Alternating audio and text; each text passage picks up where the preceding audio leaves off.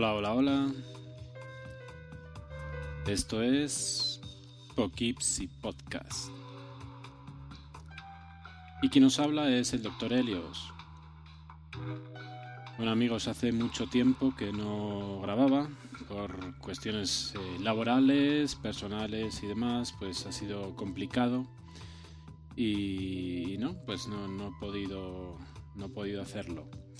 Eh, pero bueno, aquí estamos ya y, vamos a ver lo que podemos hablar hoy. Realmente mm, no es el, podcast que tenía preparado, pero pues para que no pasara más tiempo y porque bueno, pues me, apetecía volver a hablaros, eh, pues bueno, eh, vamos a hablar un poquito de algunas cosas eh, que he estado probando últimamente. Algunas de ellas ya las escribí en el podcast, en el, en el blog hace tiempo pero vamos a recordarlas un poquito. Eh, me refiero al, lector de Fitz el Reader, Reader, en vez de Reader, Reader. Y, también pues comentaros que he tenido una serie de problemas con el, con el blog, espero que ya lo podáis estar visualizando todos. El problema fue culpa mía totalmente, fue que se me, se me fue un poquito el, tiempo y no renové el dominio. Pero lo que me extraña es que después, una vez renovado, he tenido muchos problemas para. O sea, renovado, pero no activado. Y han tardado muchísimo en activarlo. No entiendo por qué, si es un dominio que ya, aunque, parecía, aunque aparecía eh, caducado, pero aparecía dentro de mi cuenta, ¿no? Eh, bueno, eh, sea como sea, ya está en funcionamiento otra vez el blog. y bueno, y espero que allí me dejéis algún comentario. una de las primeras cosas que quería comentar hoy es que he tenido mi primer feedback.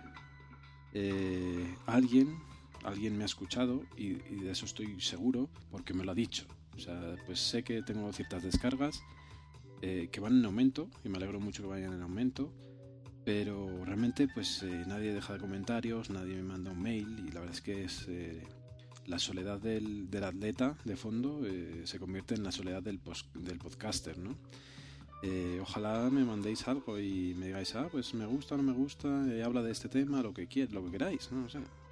bueno, la cuestión es que tenía un feedback que me hizo mucha ilusión, fue a través de, Twitter y además fue de una persona que seguramente los que me estáis escuchando la conocéis. Es eh, eh de iCharlas y bueno, desde aquí darle un, un caluroso saludo y muchas gracias por, por tenerme en cuenta. Eh, todo fue a raíz de que él hizo una pregunta en el, en el blog. Eh, él estaba probando eh, AirVideo. Y eh, en el blog pues hizo la pregunta de si alguien hacía las cosas de otra manera o alguien ah, tenía la problemática de, de convertir vídeo y demás, pues que se lo dijera, ¿no? Entonces, bueno, yo le, le remití aquí, a Poughkeepsie Podcast, y le comenté pues que había estado haciendo una trilogía sobre, sobre precisamente eso, sobre vídeo y sobre codificación. Eh, seguramente muchos de los, de los eh, del software que, que, él utiliza es el mismo que yo utilizo, pero sí que le pareció pues algún detalle, que es lo que suele pasar, ¿no? Hay algún detalle de utilización que, que hace que una persona lo utilice de otra manera y, y, te da una buena idea. Entonces, pues me alegro mucho que te sirviera alguna cosita de, de mis podcasts y espero que me sigas escuchando. Eh, un saludo tanto para ti como para Frog y que sigáis haciendo ese gran trabajo que hacéis en, en iCharlas. Hablando de, de iCharlas, eh, aunque no tiene nada que ver, eh, pues resulta que ayer estaba escuchando a los chicos de, de Necesito un arma. Y ahí entre parida y parida, pues eh, ahí pusieron un, un, audio comentario, el único que tuvieron, todo lo demás estuvieron como una hora de, mails. Tampoco quiero que me mandéis tantos, ¿eh? eh pero, pero sí, bueno, alguno estaría bien. Ellos, después de una hora de mails, pusieron un audio comentario eh, de unos chicos que hace unos meses empezaron su propio podcast y es un podcast que, de hecho, eh, yo en algún momento pensé que podría ser una temática para hacer uno y que hasta ahora eh, yo creo que no había. Eh, y es un podcast sobre motos. Eh, las motos, que son eh, otra de mis grandes pasiones, pues realmente hacía falta alguien que comentara algo, ¿no? Mm, es, hasta ahora he escuchado el primero y el segundo de los, de los podcasts, creo que son de, abril, o sea, en abril o así empezaron, y realmente son muy entretenidos. Y os lo cuento porque para mí son como los, el, los Mild y el Frog de, de charlas, o sea, para Mac, pues estos dos chicos, eh, Noel y Albert, eh, son para las motos, ¿no? Eh, son conversaciones sin editar entre dos amigos hablando de sus cosas, que son las motos en este caso. no sé si en un futuro o cuando ya empezó la temporada de, de MotoGP hablarán también del, del, campeonato o de los campeonatos de Superbikes, pero en general, aunque no lo hagan, el mundo de la moto en sí, hablar por hablar de la moto es fantástico eh, además son gente con mucha experiencia, son, pues, pues por lo que cuentan, eh, son ya de una edad un poquito mayor que la mía y tuvieron ya sus experiencias desde, desde adolescentes con scooters eh, y demás, ¿no? Entonces, pues son realmente agradables. si a alguien le gusta el mundillo de las motos, es totalmente recomendable. A ver si seguís así, chicos. recuerdo el nombre, no lo he dicho, es Embrague en Seco y tienen un blog que es www.embragenseco.com y en iTunes podéis encontrar el, el feed para, para, el, para, el, podcast. Eh, simplemente, pues eso, eh, deciros que eh, me encantó escucharos, me encantó descubriros a través de, de ese audio correo que mandasteis a Necesito un arma y que aquí tenéis un fiel oyente. Hoy he estado solo escuchando bueno, los dos ráticos que he tenido, ¿no? de ida y de vuelta del trabajo, escuchando Embrague en seco y realmente muy agradable las conversaciones. Además, en el segundo han tenido un invitado todavía con más experiencia y que ha contado cosas muy interesantes. Un, invitado de, no solo de motos, sino un invitado de, de, lo que se llaman trique, pues, en vez de bike, trike, ¿no? Eh, que es de tres ruedas, de un triciclo. Así que bueno, muy interesante, muy interesante, totalmente recomendable y allí os, lo dejo, eh, embrague en seco. Y bueno, eh, aparte de eso, eh, a ver qué vamos a tener, qué, vamos a hablar hoy. Vamos a, empezar ya después de esta introducción. creo que vamos a empezar ya a hablar de algo más serio. lo primero es hablar de, Reader, como, os dije. ya lo comenté en el, blog, pero realmente es muy interesante desde que pues, pues desde que apareció el, iPhone eh, una de las principales eh, aplicaciones tipos de aplicaciones yo creo que pueden ser estas no las de lectores de feeds. Eh, hay muchos hay algunos famosos como puede ser el, Net el NetNewsWire hay otros que no son tan famosos hay muchos con nombres de feeds read, feeder reader y de todo pero realmente eh, pues yo la utilidad nunca se la había encontrado. Lo había intentado durante mucho tiempo. Yo los feeds los utilizo a través de, Google Reader. En su momento también intenté a través de, Net, de NetNewsWire cuando fue gratis eh, hacerlo desde el Mac con él. Incluso creo que actualmente también se sincroniza con, Google Reader. Pero mm, mira que en el Mac no me terminó de convencer ningún programa. Eh, durante mucho tiempo utilicé el Google Notifier eh, que se ponía en la, en la, barra de menú. Y ese sí que lo utilicé durante mucho tiempo hasta que dejó de funcionar. O sea, en, yo creo que con, con, con Leopard, eh, en, alguna, en algún momento de, de, alguna versión de Leopard dejó de funcionar.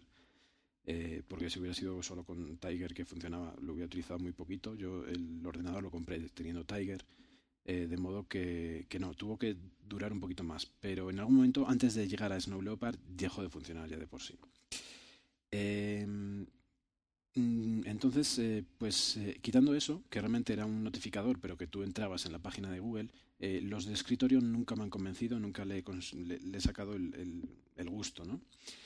Y en el iPhone me pasó lo mismo. En el iPhone cuando me lo compré, pues eh, directamente le puse en, sobre el, Springboard, le puse el acceso directo a Google Reader Mobile y ahí he estado hasta ahora. ¿Qué ventajas tenía? Porque a mí sí me gustaba cómo funcionaba y no, no, podido, no ha habido competencia hasta ahora para él. Bueno, pues eh, Google Reader Mobile en el iPhone te iba enseñando los, los feeds de un, creo que de 15 en 15. Eso quiere decir que en esa, pequeña tanda de 15, o sea, estamos hablando que yo más o menos tengo unas lecturas diarias no sé, de, unas 200, 250 entradas, ¿vale? según me levanto por la mañana tengo unas 100 y a lo largo del día, pues según voy mirando, pues otras 100 o por ahí, ¿no?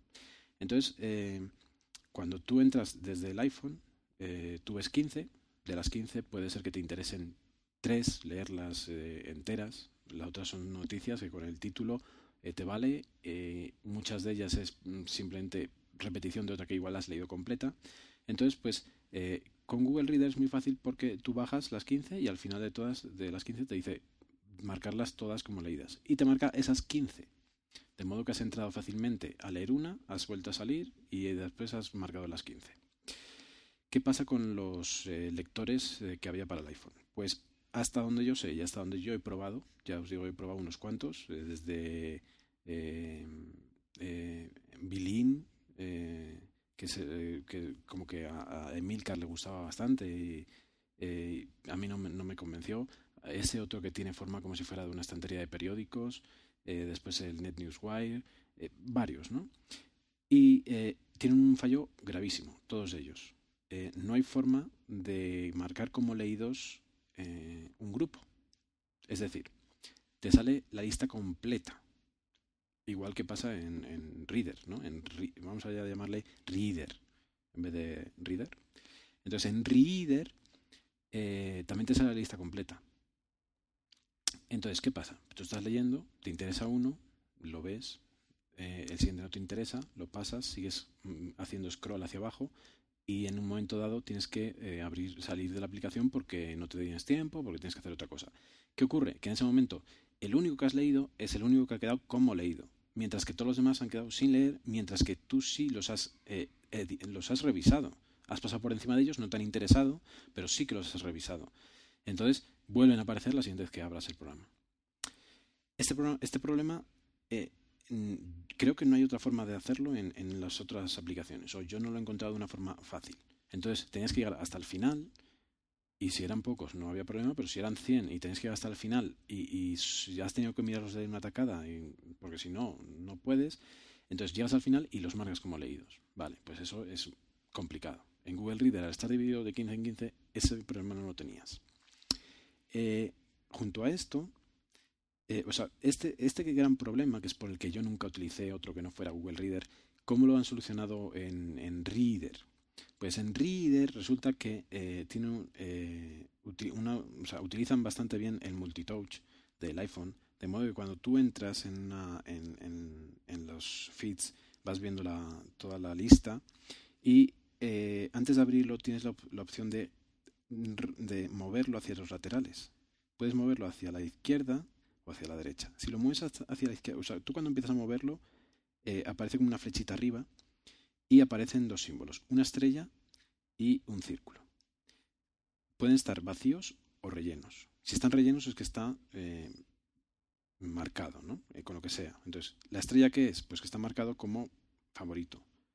Si el círculo está marcado como como lleno es que está sin leer y cuando está vacío está leído. Y además se pone en medio transparente. Entonces, de una forma muy fácil puedes ir viendo y marcando directamente leído, leído, leído, eh, guarda para luego. Mmm, guardar para luego habría varias opciones, que sería o marcarlo como, como estrella o la otra cosa de la que eh, también mm, me enteré o, empecé a utilizar con este sistema, que es el leer después, ¿no? El Read It Later, que es uno de los programas para eh, leer después, o el Instape, Instaper. Ambos, ambos dos eh, funcionan igual. O sea, te permiten eh, dejar leer, o sea, archivarlo en una web en la que te va a quedar ahí todo lo que tú quieres leer más tarde. Evidentemente no solo se utiliza para esto, sino que desde cualquier navegador, desde cualquier web y cualquier contenido lo puedes hacer. Este sistema es muy interesante. Tampoco voy a hablar mucho más de él porque no lo conozco demasiado, pero realmente lo he empezado a utilizar a través de Reader. Entonces, ¿qué tenemos? Pues que vamos viendo eso, vamos eh, viendo, eh, por ejemplo, ahora Google ahora permitirá poner imágenes en el buscador. Bueno, pues sinceramente, no me interesa leerlo. lo marco como leído. Factualidad. Eh, Lupo, Lumon Pro eh, LP160 Flash de 4 No, no me interesa leerlo, lo marco como leído. Eh, no sé, bueno. Eh, próximamente suscripciones especiales para el iPad de Tacito. Bueno, pues creo que con ese título eh, ya lo tengo. Pues eh, ya lo había leído por Twitter que estaba manejando este tema de, de un tamaño especial para el iPad. Bueno, pues yo creo que ni siquiera lo voy a leer porque más o menos sé lo que quiere decir. De modo que de esta manera ya lo, cambio, lo, lo pongo como leído con un simple movimiento, una deslización del dedo. Pues esta opción es la que ha hecho que yo deje el Google Reader y me pase a Reader. Además de eso, pues eh, lo que os decía, tiene muchas más opciones. Cuando abres una aplicación, eh, ahí sí te sale ya, eh, bueno, directamente para marcarlo leído o no leído, o, más bien la opción de desmarcarlo como leído, porque una vez que entras aparece que ya como leído, marcarlo como favorito, subir y bajar, y una, el típico botón de, de más opciones en las que tienes un montón de opciones, entre las cuales están tomar notas, compartirlo, eh, mandarlo a Instapaper, Instant, ¿cómo se llama esto? Instapaper o a Read It, Later, mandarlo a Twitter, a Safari, abrirlo con Safari, vamos, copiar el link, mandar por mail, eh, eh, Mobilize, que no sé exactamente qué es, el Mobilize. Y eh, bueno, pues muchas cosas, ¿no? O sea, son muchas cosas dentro de una misma aplicación. Tiene navegador propio dentro, si quieres abrir el, el, post en un navegador completo. Eh, bastantes cosas, o sea, es, es muy, muy capaz y... Eh, ah, bueno, mobile es abrirlo en formato mobile, sí. Bueno, y eso, entonces, eh, simplemente es, esas dos opciones, que es que aparezca el mandarlo a Read It Later y la opción de marcarlo como favorito o como leído con un simple movimiento de dedo es el que ha hecho que yo eh, me lo comprara y lo utilice y ya, ya, ya me haya olvidado de, Google Mobile. Además de eso, pues como cualquier aplicación de este estilo, eh, si sales de ella y cuando ya ha cargado los, los, los feeds, eh, pues te sale la bolita afuera en la esquina diciéndote los que te quedan por leer. Estaría bien que tuviera notifications, ¿cómo se llaman? Pups, pups eh, sí, Pops Notifications. Bueno, pues sí, estaría bien. Pero bueno, tampoco hace falta, sería un gasto de batería inútil en este caso, pero bueno, ahí está. Muy interesante, eh, bonito, como digo en el blog, hasta el, hasta el, el icono es bonito y realmente totalmente recomendable. Yo no sé si hay gente que para este tipo de aplicaciones 2,39 euros le parece muy caro eh, o muy barato. Yo lo utilizo todos los días, de modo que pues no me parece mucho. Pero bueno, eh, para gustos, colores, evidentemente. Eh, la otra aplicación que, de la que, os quería hablar es eh, de Goodreader. Goodreader es seguramente, si no la mejor, una de las cinco mejores aplicaciones del iPhone y que son absolutamente imprescindibles.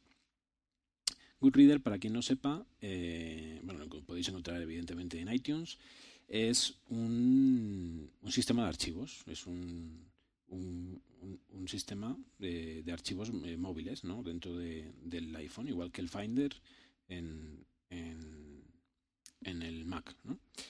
Eh, ¿qué, ¿qué, cosas tiene? O sea, no solo es que tenga eh, archivos, o sea, no solo es que puedas meter los archivos, tenerlos ahí dentro, sino que tiene eh, varias formas de trabajar con esos archivos.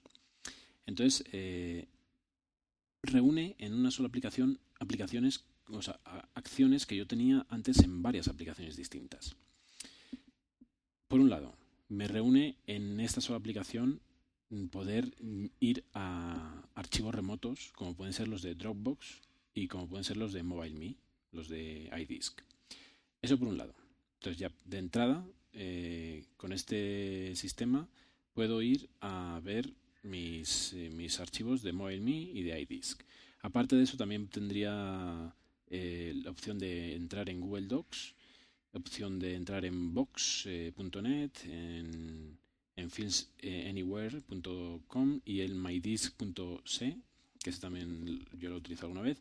Aparte de eso, puedes utilizar cualquier servidor web DAT, DAP y, en, y FTPs. Entonces, de este modo, pues eh, realmente es súper interesante, ¿no?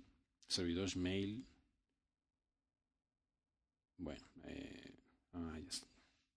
Entonces, eh, bueno, eh, tiene muchas opciones de ese estilo. puedes sincronizar y bajarte archivos que tengas en muchos sitios.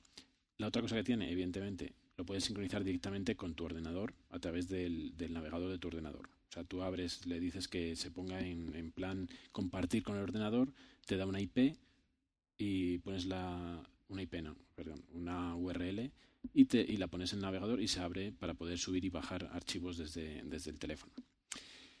Eh, ¿Qué más cosas tiene? Em, bueno, vamos a ver. Esas son las dos cosas, bueno, realmente esas son las dos cosas que casi todos los, programas de este estilo tienen. O sea, yo de hecho he, utilizado varios y, casi todos tienen. De hecho, yo eh, compré eh, en su momento, al poco de tener el iPhone, uno de ese estilo, eh, que, era, que tenía un simbolito de un maletín, no me acuerdo cómo se llamaba ahora, y que era muy interesante. Muy interesante porque te permitía em, sincronizar con Dropbox, te permitía sincronizar con el, con el ordenador, con MobileMe y eh, además una cosa muy interesante, los archivos que tenías dentro del iPhone podrías mandarlos por mail, ¿vale? Eso es otra característica winner, ¿vale? O sea, poder mandar por mail un archivo que ya tengas en el iPhone. Bueno, a esto que hay que añadirle. Bueno, una cosa muy sencilla. Tiene eh, su propio navegador dentro. ¿Eso qué quiere decir? Y, os lo podéis imaginar. Si tiene su propio navegador dentro, un, programa que archiva archivos, valga la redundancia, es que eh, también te permite descargarte desde eh, la propia web. Eso es algo que yo antes, y, antes, y, es un programa que compré también en su día, que era Download, no sé si es de Downloader o algo así, o Download no sé qué, que era un programa que solo servía para eso, servía para bajar archivos de la web, entonces era un programa que archivaba archivos, pero simplemente bajándolos de la web y que te permitía después pasarlos al ordenador del mismo modo, con una, una URL que tú metías en el navegador del ordenador. Pues ese programita lo, lo quité.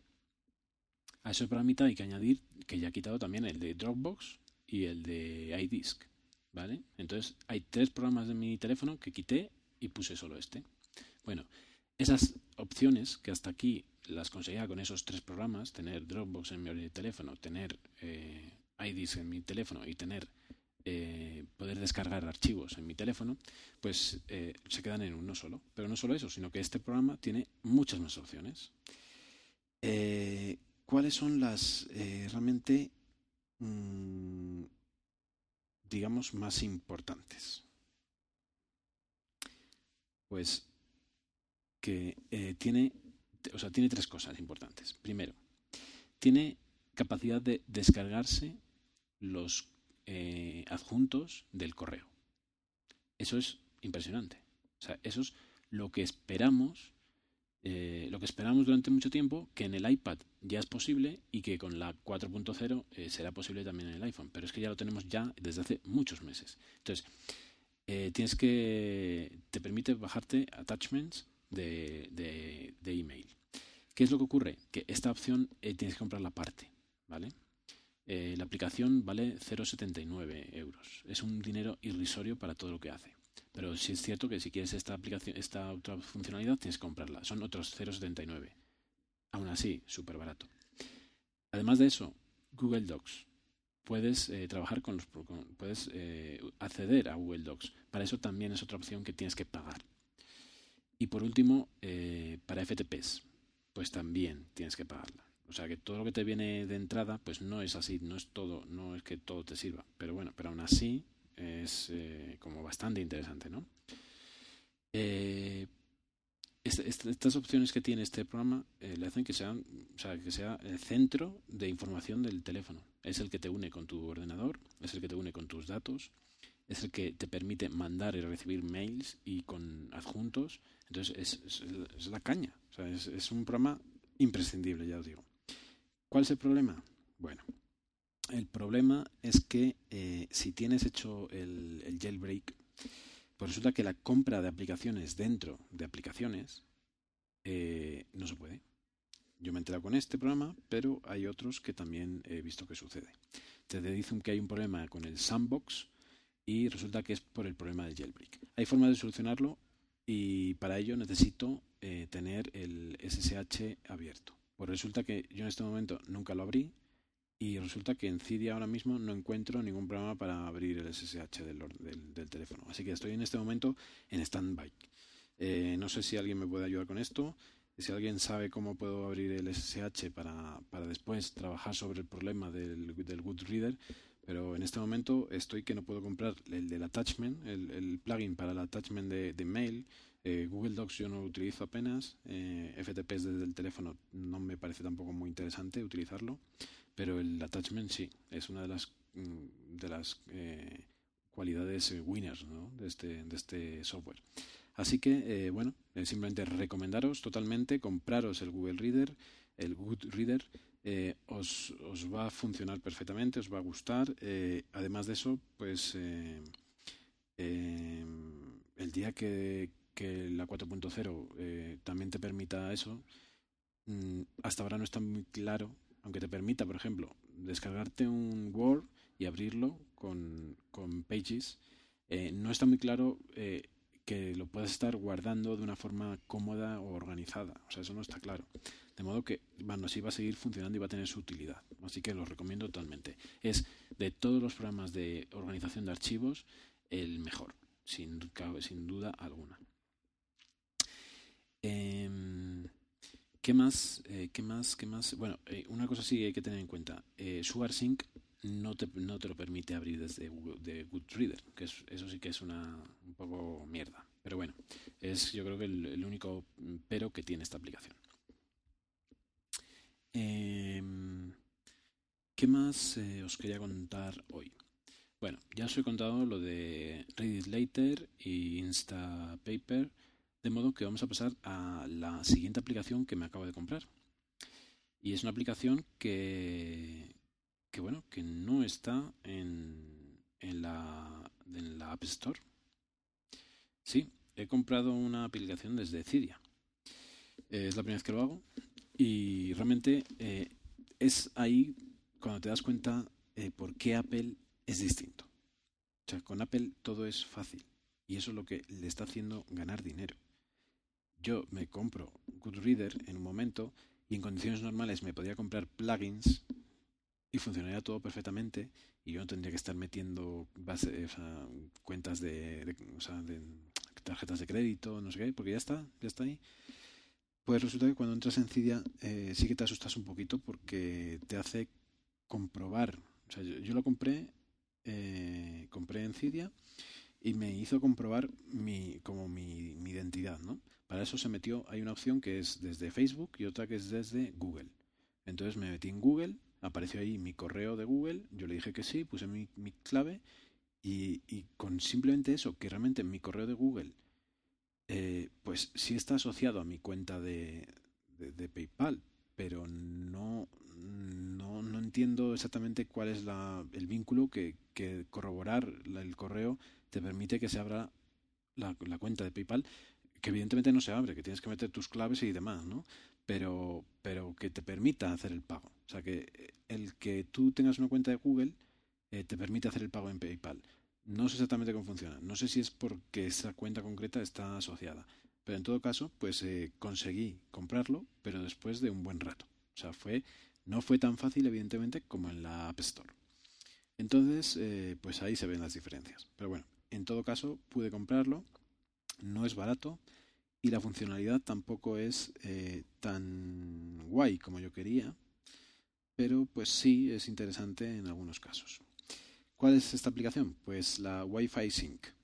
Sí, esta aplicación que se ha hecho famosa en las últimas semanas, que permite de forma inalámbrica eh, sincronizar nuestro iPhone.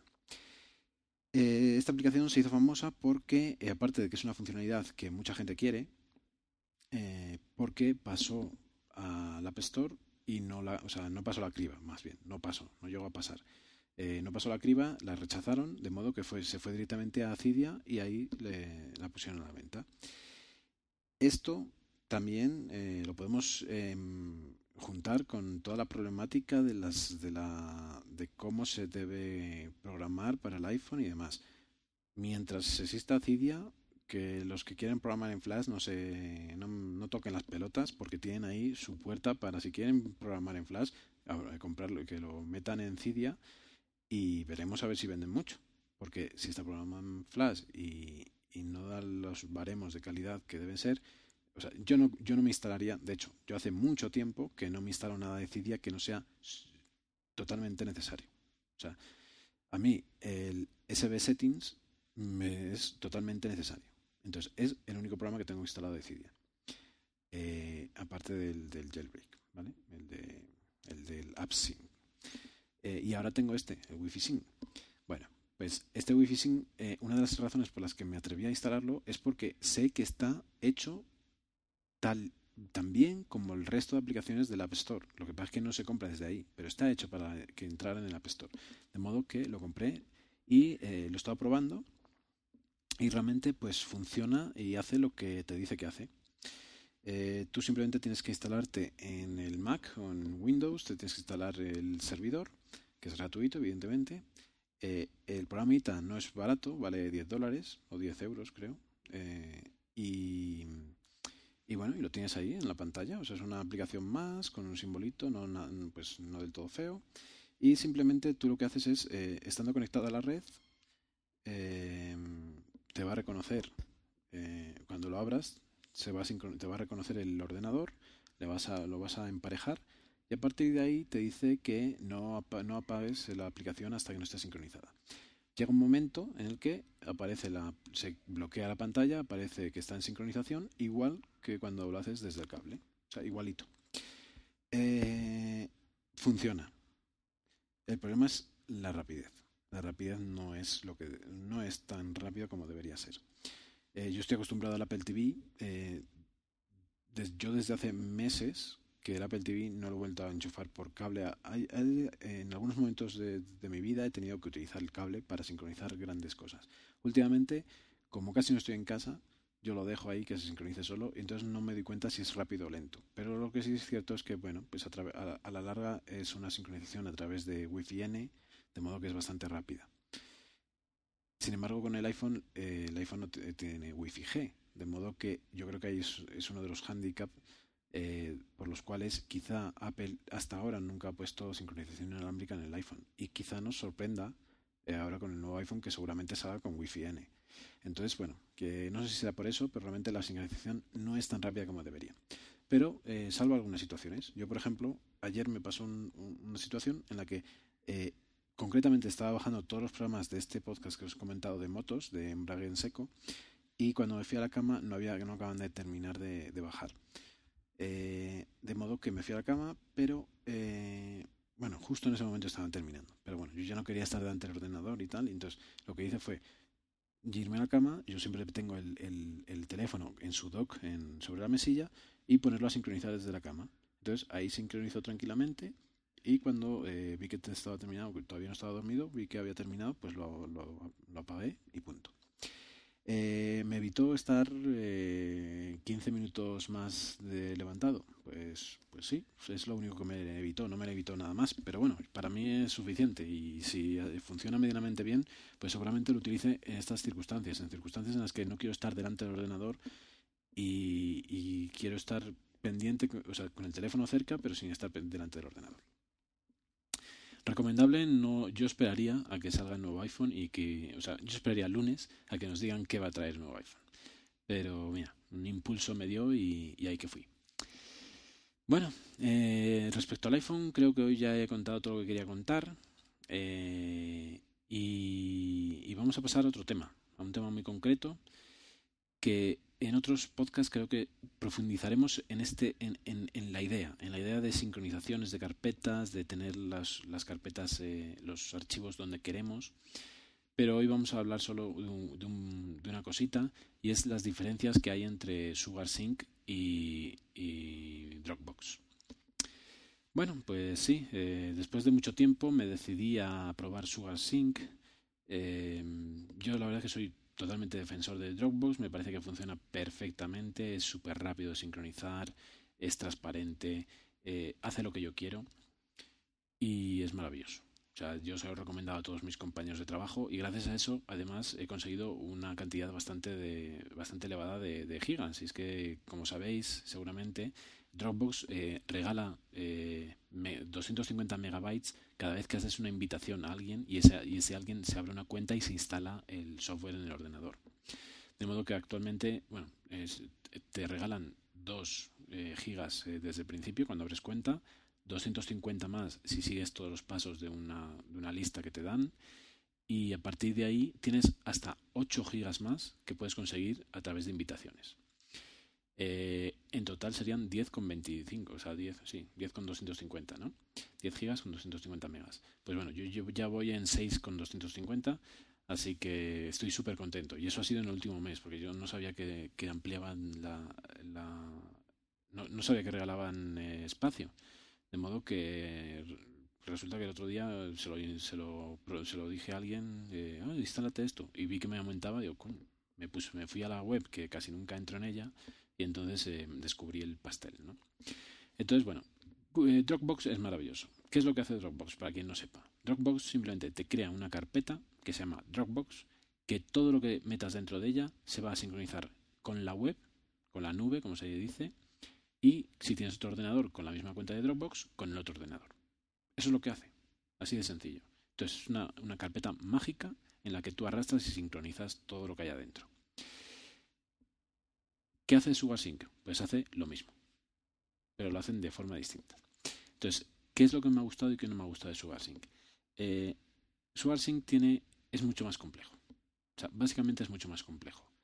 Eh, demasiado más complejo. O sea, tiene opciones que, mm, algunas de ellas yo ni siquiera le encuentro sentido.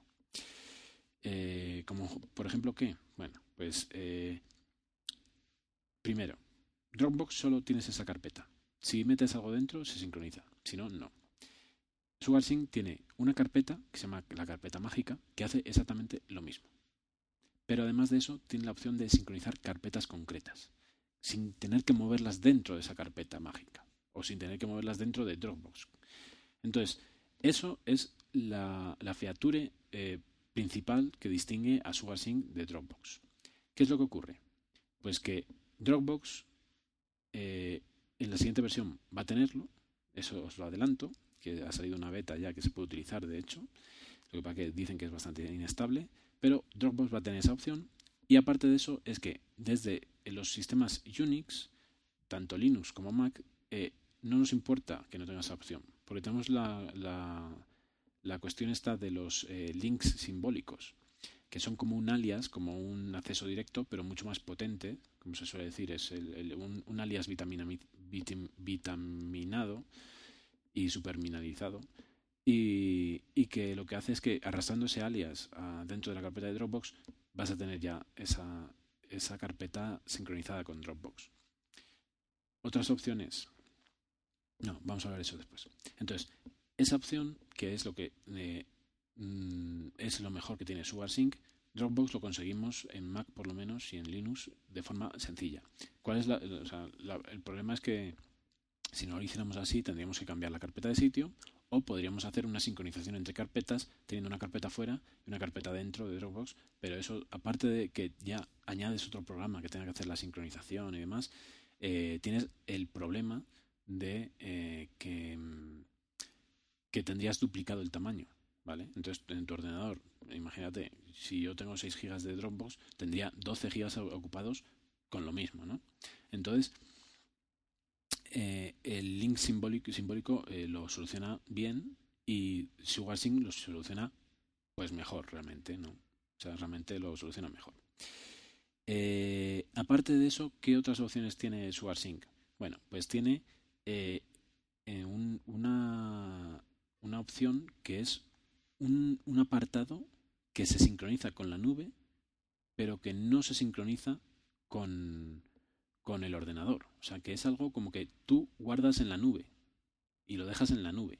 O sea, no vuelves a no vuelves a, a verlo en, en ningún otro sitio. O sea, solo en la nube. ¿Para qué sirve esto? Sinceramente no tengo ni idea. O sea, no tengo ni idea para qué algo que es de un tamaño medianamente pequeño. O sea, si, no estamos hablando de que te den 500 gigas y que lo puedas tener ahí almacenado solo y, solo y exclusivamente ahí, sino que eh, te dan dos en el plan gratuito y como mucho, pues no sé, o sea, imagínate que o sea, hay muy poca gente particular que se vaya a comprar un plan de los de 100 gigas. Entonces, si te dan 2 gigas, eh, evidentemente no tienes ninguna razón, no tiene ninguna razón de ser que solo lo quieras tener en la nube y no quieras tenerlo ocupando sitio en tu ordenador. ¿Vale? Pero bueno, libres la gente de hacer lo que quiera. Si, si fuera una cantidad más grande, entendería que puede ser una opción, ¿no? Para no ocupar el ordenador y tener esos 100 gigas arriba. Lo que pasa que, aunque sea un servicio que funcione muy bien y que te da unas garantías, eh, ¿sería tener solo una copia? Pues si es eso, no, a mí no me interesa. Entonces, bueno, esa opción eh, yo no la veo factible, no, no me gusta en absoluto. Eh, aparte de esto, mmm, pocas más diferencias hay. Eh, esas son las grandes diferencias que tiene, que tiene. Es la, opción de tener carpetas sincronizadas. Dentro de las carpetas puedes elegir subcarpetas. Entonces, bueno, está, está bastante bien. Pero eh, la cuestión es que, como os digo, mm, Dropbox es muy transparente. Y SugarSync no lo es tanto. Por alguna razón, eh, yo creo firmemente que no funciona igual de bien. O sea, así de claro, no funciona igual de bien. Aparte de eso, eh, tiene una opción que es eh, ver el estado de la transferencia de los archivos. En Dropbox, cuando tú abres el, menú contextual de, la barra de arriba, tú vas, eh, tú vas a ver los archivos que se están sincronizando, el tamaño que tienes y el porcentaje de, Dropbox, y la velocidad y el tiempo que tardará la descarga, ¿vale? Aparte de eso no sabes nada más. En SuarSync puedes ver qué archivos tienes que sincronizar, cuáles están bajando, cuáles están subiendo, eh, la velocidad del que está bajando en ese momento, que es uno solamente, y ahí, ahí me, cabe me, queda la duda de ¿funciona mejor, funciona peor o funciona igual? Pero, eh, y yo lo que veo mm, es que funciona peor o es solo una, una intuición mía. La cuestión es que, como ves toda esa, lista de archivos y tú tienes una una ventana que puedes tener en tu escritorio viendo cómo funciona, viendo cómo se mueven, tú ves que en muchos, en muchos ratos no se está subiendo ni bajando nada y tienes una lista inmensa de archivos que están sin sincronizar y que no se están moviendo. Entonces, a mí eso con Dropbox nunca me ha pasado. Yo cuando, cuando sé que está moviéndose, cuando está rulando, cuando está dando vueltas la, la, la bolita verde, sé que está sincronizando y miro la velocidad y me dice la velocidad y sé que están dos o tres archivos bajando y ya. Con SugarSync no es así. Con SugarSync yo veo que hay una lista de 20 archivos por sincronizar y que en este momento concretamente está parado. Y eso me estaba desesperando. Yo no sé si eso fue la primera vez que sincronicé, que fueron mucha cantidad de archivos, pero me da toda la sensación de que SugarSync es bastante más lento que Dropbox. ¿Vale? Eh, aún así, pues bueno, yo lo estoy utilizando para la carpeta de trabajo concretamente, que es una carpeta de, de archivos pequeños, de modo que con los 2 GB me sobra y la estoy utilizando y pues hasta ahora no he tenido problema cuando he dejado de sincronizar carpetas muy grandes, ¿vale? Eh, pero cuando sincronizo carpetas grandes, pues como que le cuesta y además tiene una cosa, que es que supera el tamaño y te dice eh, que no está haciendo backup de él. Eh, esto es interesante. Esto, aparte de ser malo, también es bueno. Resulta que si, te, si yo tengo 2 gigas y supero los 2 gigas, se supone que en la, en la nube no está esa información. Pero si yo tuviera dos ordenadores encendidos a la vez, que no es mi caso porque cuando me voy de casa normalmente el de, el de casa se queda apagado y, el, y enciendo el de trabajo, pero si dejara el de casa encendido, aunque me pase de los, del cupo, la sincronización sí que parece que se haría. Y eso es interesante, eso es bastante interesante, porque manteniendo los ordenadores encendidos parece ser que podemos sincronizar eh, a través de la nube, aunque no quede guardado en la nube. ¿vale? Es una opción, y ahí la dejo. Pero en todo caso, pues no, no, no estoy del todo a gusto y no estoy del todo contento con su Eh, la otra cosa que os iba a contar que me pasó. Bueno, eh, tú le dices que una carpeta, o sea, yo en casa llegué y le dije, mira, esta carpeta quiero que se sincronice. Entonces, pues esa noche se sincronizó la carpeta, subió a la nube. Al día siguiente instalé SugarSync en el trabajo. Le dije, esta carpeta eh, tiene que, instalarse aquí. Entonces, resulta que eh, te la crea de nuevo. Es una carpeta que no existía y te la crea donde tú quieras. Entonces sincronizan esas carpetas. Eh, después de no sé cuánto tiempo intentando que se sincronizaran y que bajaran todos los archivos y además que en el trabajo la banda que tengo, la banda ancha es muy ancha, no bajaban del todo. Siempre había uno que como que se cortaba y volvía a empezar, había problemas. Entonces dije, bueno, a ver, espérate un momento. Esta carpeta resulta que yo la tenía aquí en local sin sincronizar. Entonces, aunque igual no es exactamente la misma, no está igual de actualizada que la que tenía en casa, que es la que realmente trabajo normalmente, eh, seguramente eh, pueda hacer un truquito, que es decirle que no sincronice. Entonces le dije, no sincronice esta carpeta. Borré la carpeta que estaba bajando a medias, ¿no? Y copié en esa posición la carpeta que yo tenía allí en el trabajo. En ese momento le dije, sincroniza otra vez esta carpeta. Y entonces me dice, ¿está o no está? Pues sí está. Entonces elige que es esta. Bueno, ahí se armó un pitote y empezó a subir y bajar archivos que con, con nombres más largos en los que añadía eh, archivo procedente del, Mac, del MacBook de, de Val, eh, archivo procedente del iMac eh, G4. Entonces empezó a haber duplicados y triplicados de archivos en los que había, había eh, archivos que eran archivo normal tal como era el original, el que era del MacBook y el que era del iMac. De modo que en ese momento se me duplicó, se me triplicó, se me duplicó realmente, porque no fueron todos los triplicados, casi todos eran duplicados. Se me duplicaron los archivos y se subió del cupo de los 2 gigas y por eso me enteré que parecía que sí que sincronizaba. Eh, de modo que, como os digo, como os veis, el SugarSync no me convence, lo sigo utilizando, pero no es todo lo que yo quería o no es todo lo que a mí Dropbox me ofrece por su simplicidad. Eh, Aparte de eso está todo lo de carpetas eh, compartidas y demás, que supongo que funcionará de una manera muy similar a, Dropbox. Eh, pero estas diferencias os las quería comentar. Bueno, antes de continuar, vamos a, a pasar una promo y ahora continuamos con el temita de las carpetas. Hola a todos. Soy el teniente de policía John McLean. Y en mis noches de patrulla me gusta oír el podcast de Necesito un arma. Me da el punto de mala hostia que necesito para acabar con los chicos malos. Así que ya sabéis, chicos, necesitounarma.com. La información en crudo. Bueno, eh, lo que quería comentar, eh, aparte del SugarSync y el, y el Dropbox, es el tema de, sincronizar carpetas de forma local y no tanto local, pero en principio local. Eh, por ejemplo, ¿qué, caso se me ocurre?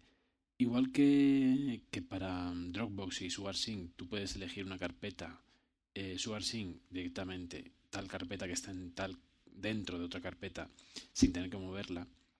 Eh, Dropbox a través de los links simbólicos, como hemos dicho. Pero por ejemplo, eh, MobileMe no tienes ninguna opción. O sea, en MobileMe no tienes ninguna opción de sincronizar automáticamente con el iDisk. Eh, tienes, o sea, pues por ejemplo, se, supone, que puedes tener eh, el iDisk eh, solo en la nube y no tener ninguna copia dentro de tu ordenador.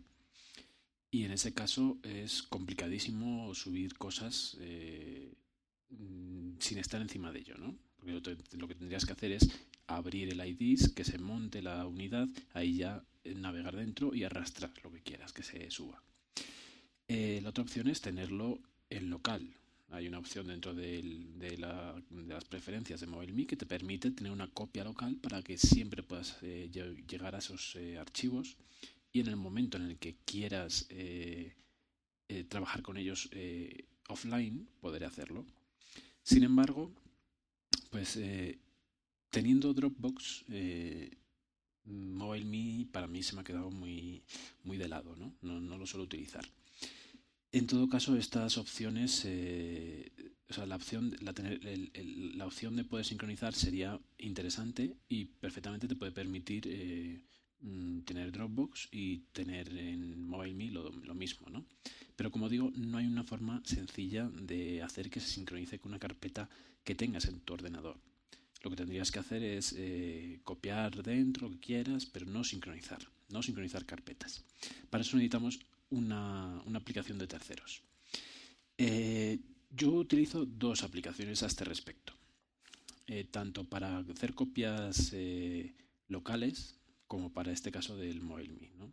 Copias locales, por ejemplo, de, un disco externo, o sea, hacer una copia en un disco, externo.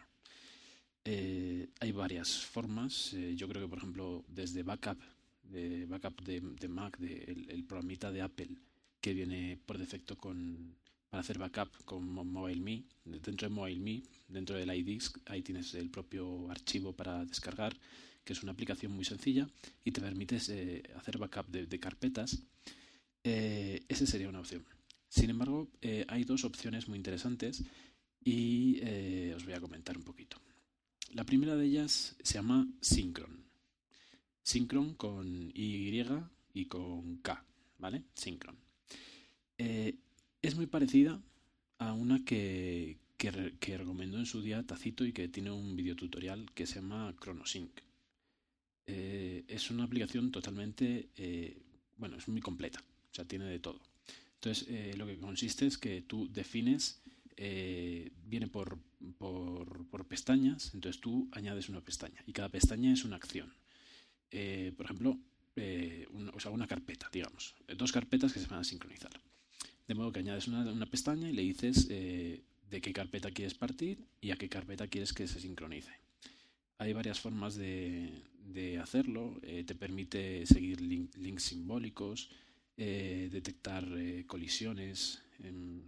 bueno, hay un montón de, cosas que, están, que, se pueden utilizar. Por ejemplo, sincronizar archivos y carpetas ocultas. Vale. No sincronizar subdirectorios. Pues eso lo, pondrías, lo podrías desmarcar normalmente, ¿no? Eh, no utilizar backup de los archivos actualizados. Bueno, pues no, realizar. Eh, detectar colisiones, como he dicho. Eh, propagar supresión. que te permita, o sea, eso te permitiría hacer esta una sincronización, no solo un backup, ¿no? Que si has eliminado algo también se elimine en el backup. Ignorar listas negras, que es una de las cosas que te permite hacer. Y los seguir enlaces simbólicos. Em, aparte de eso, pues eh, por defecto eh, ya te, viene eh, la opción de clonar. De modo que en la opción de clonar ya sí que te va a permitir mantenerlas exactamente iguales las dos carpetas. Aparte de eso, también te permite una multisincronización, que yo nunca lo he utilizado, pero entiendo que es que de varias fuentes puedes sincronizar a un solo destino, lo cual puede ser interesante Sí, en determinadas circunstancias. Eh, aparte de eso, pues tiene planificador. Le puedes hacerle que, haga el backup automáticamente cuando tú quieras. Tiene una opción para restaurar automáticamente. Eh, si no quieres ir a ese backup a coger tú los archivos, pues podrías hacerlo desde, desde la interfaz del, programa. Y por último tiene estas dos opciones que son las listas negras, que es para eh, eliminar, o sea, para no coger archivos o carpetas o extensiones y los filtros, que también te permite eh, separar por, extensiones. Como veis es muy completo, pero tiene eh, para mí una desventaja muy grande, que es por lo que lo dejé de usar en su día, que es eh, que tiene que estar abierto para que funcione. ¿vale? O sea, no es algo que se integre realmente con el sistema. sí es cierto que aparece un icono en la barra de menú, pero ese icono aparece cuando está abierto y cuando se cierra desaparece. ¿vale? entonces pues no, no, es lo más conveniente para lo que yo quiero, ¿vale? Que es que sea algo automático. Eh, para cosas automáticas em, hay una, aplicación que, es mucho más útil. El backup que digo de, Apple lo hace. El backup eh, se, se, activa automáticamente cuando, eh, cuando tú le das la orden, ¿no? Cuando, si tú le has dicho que haga el backup a las 8, a las 8 se va a abrir y se va a poner a hacer el backup. Eh, esa sería, ya os digo, es una opción. Eh, pero os voy a comentar una que me parece muy interesante porque es muy minimalista y hace exactamente lo que a mí me interesa, que se llama Deja. ¿vale? Esta aplicación es, eh, es ya una vieja conocida de Mac. Esta aplicación yo diría que ya estaba en MacOS 9.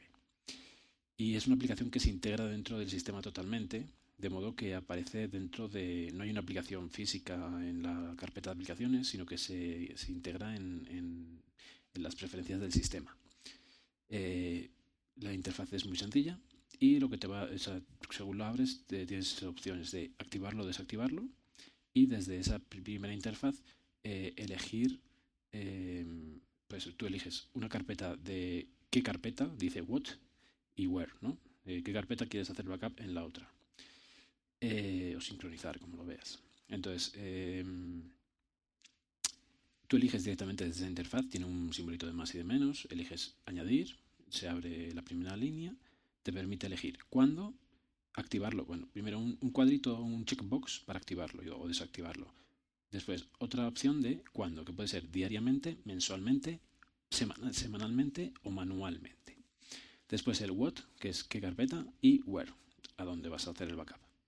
Y no hay más, no hay más. O sea, arriba te dice cuál es la última, la última fecha de backup, te dice em, cuál es el más reciente de los diarios, de los mensuales y de los, semanales, pero no hay nada más. Las otras opciones las tienes que ir a buscar en Options, donde em, vas a ver em, vas a ver separado las cuatro opciones, ¿no? O sea, dentro de Diary, de Weekly, Monthly y Manual. Dentro de todas esas vas a tener una serie de eh, opciones. Entonces, por ejemplo, estamos en Diary, que es yo como lo utilizo, ¿no? Eh, te permite hacer eh, carpetas que sean espejo, o sea, que sea una copia exacta. Te permite también lo que denominan remote backup, que es que se puede hacer a través de la red. O sea, puedes elegir discos o ordenadores a través de una red interna, lo cual es bastante interesante. Eh, show Backup eh, Progress, que diga, eh, pues aparecen en la barra de menú, aparece ahí cuando, cuando está funcionando, aparece cómo va, ¿no? Eso si lo quitas, realmente te olvidarías que existe ese programa, porque como es todo automático, y después permite reparar permisos en el disco. Todo esto por cada parte, ¿no? O sea, puede ser que tengas Mirror en, los que sean diarios y después que tengas uno weekly que no sea eh, Mirror, ¿no? ¿Vale? Bueno. Eh, después tiene otra opción que es eh, de seguridad que se llama eh, Safety Net, ¿vale? esto lo que te hace es te permite elegir cuántas copias de seguridad quieres de unos archivos concretos que son los que son cambiados y de los, los que son borrados eh, tiene una opción de abrir la carpeta donde está guardado y ahí puedes ver las copias de archivos que han sido modificados a través del sistema, lo cual está bastante bien ¿no? y que puedes eh, recuperar fácilmente. Después tiene una opción que voy a dejar para el final y después tiene una de calendario de, pues de, para programar. ¿no? Entonces el diario eh, te dice la hora, el semanal te dice el día de la semana y la hora y el eh, mensual te dice el día del mes y la hora. Eh, es muy sencillo y fácil. Como lo mismo que antes, puedes tener cada cosa por separado.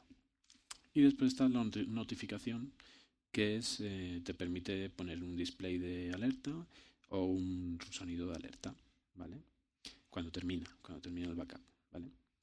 Y nada más, y un about. Bueno, entonces vamos a ir a la tercera opción, y le dedico esta opción a Tacito. El otro día él eh, pues tuvo un problema con su web y con, los archivos de... Bueno, tuvo que recuperar unos archivos antiguos. Y, de hecho yo lo que comenté por Twitter que una de las opciones interesantes para hacer eh, un backup eh, online, digamos, un backup que no sean carpetas propias, eh, es a través de, de, de for, leaks, eh, porque te permite hacer eh, sincronización entre carpetas, un FTP, por ejemplo, y una carpeta local. Eso que es muy interesante, el problema es que no es automático. Bueno, pues Tacito, pruébate este, este programita de Yahoo, porque una de las opciones que tiene es AutoConnect, que es que se autoconecte a un servidor.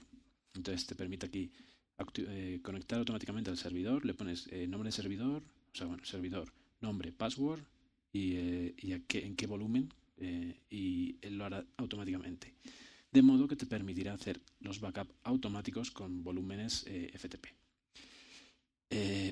Mm, creo que es fantástico, es muy sencillo y yo en principio creo que es de pago, porque en la web pone que es de pago, pero yo me he bajado eh, de la web el programa y no, no, o sea, no me pide pago por ningún sitio y funciona perfectamente. No lo entiendo. Eh, ya os digo que es un, es un programa eh, antiguo, que ya existía en MacOS 9 y que realmente el hecho de estar dentro de la bandeja de sistema, de la preferencia de sistema, hace que sea totalmente transparente y que tú no te enteres de nada. Evidentemente, a través de, de terminal se pueden hacer maravillas, ¿no? Con el rsync que, que utilizan Unix, eh, se pueden hacer también eh, sincronizaciones eh, por defecto que funcionen perfectamente. Pero, pues para los que no somos tan duchos en el tema de la terminal, estas aplicaciones nos vienen muy bien. Como os digo, es una opción muy interesante para utilizar iDisk que no tiene otra forma de hacer la sincronización automática. De modo que lo que haces es decirle que sincronice tu carpeta de trabajo local con iDisk y a tal hora de tal día lo va a hacer. Esto es, eh, eh, se puede hacer de las dos maneras. Si tienes la opción de el iDisk en local también, pues te lo va a hacer sencillamente. Y como tienes la opción de, hacerlo a través de, unirse a un, servidor, seguramente, yo no lo he probado de esa manera, pero seguramente te permita también eh, montar el servidor y, hacer la sincronización. Y bueno, esto es todo lo que quería contaros hoy. hemos llegado al final de otro episodio, una hora exacta. Eh, bien, es un, tamaño adecuado. Y, nada, nada más. Eh, como os decía, espero vuestros comentarios, espero que os guste eh, lo que habéis oído y ya sabéis que podéis contactar conmigo a través del blog, es www.doctorelios.com, a través de Twitter, arroba doctorelios y también a través de mail que es doctorelios.mi.com. Eh, cualquier cosa, cualquier sugerencia, pues ahí estoy. Y nos vamos despidiendo y emplazándoos para la semana que viene. Eh, intentaré estar ahí la semana que viene e intentaré hacer un, podcast post Keynote y bueno, a ver qué, qué nos sorprende Tito Jobs. Eh, la verdad es que, bueno, mi opinión sobre que se descubran tan pronto de los productos de Apple antes de ser presentados, pues la verdad es que a mí no me gusta. O sea, a mí me gustaría llegar el día de la Keynote y deslumbrarme con el diseño del nuevo iPhone. Pero este año parece que, los Reyes Magos han llegado antes de tiempo, entre cerveza y cerveza, y después con los, los vietnamitas que han encontrado iPhones tirados por la calle y parece que nos conocemos perfectamente cómo va a ser el, hardware, ¿no? En todo caso, como siempre, lo que nos va a sorprender es el software y pues hay muchas cosas que, ojalá implementaran, ¿no? O sea, eh, eh, yo cada vez que, por ejemplo, cada vez que, sale un nuevo HTC, tiene cosas muy, muy, muy interesantes. O sea, cosas que, a mí me parece de, de fantasía y que a la larga mm, ya llevan meses, incluso años entre nosotros, que son cosas pequeñas que igual eh, Apple tendría que ponerse las pilas y implementarlas.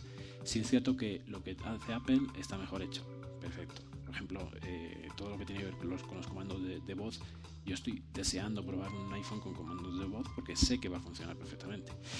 Pero hay otras cosas que no.